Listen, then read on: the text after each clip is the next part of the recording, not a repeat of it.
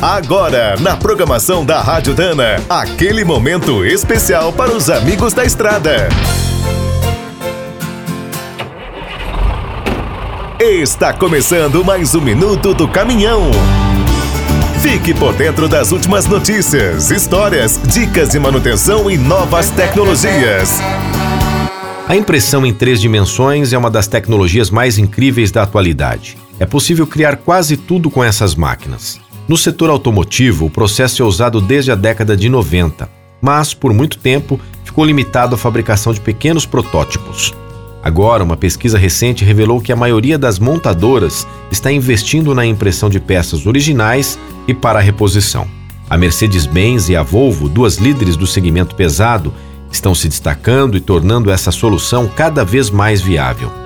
A montadora alemã já oferece na Europa cerca de 30 componentes impressos para as oficinas, inclusive itens raros feitos em metal.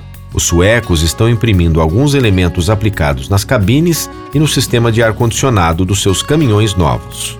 As fábricas acreditam que esse será o melhor caminho para fornecer várias peças com alta qualidade, menor preço e entrega imediata. Em poucos anos, será possível chegar no balcão, consultar o catálogo e mandar imprimir o produto na hora, mesmo para os brutos antigos. Outra vantagem da impressão 3D é a personalização. Mundo afora, começam a surgir empresas capazes de criar qualquer peça.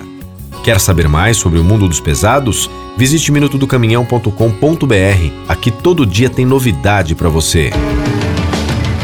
O Minuto do Caminhão é um oferecimento de Spicer e Álvaros, a dupla imbatível em componentes de transmissão, suspensão e direção.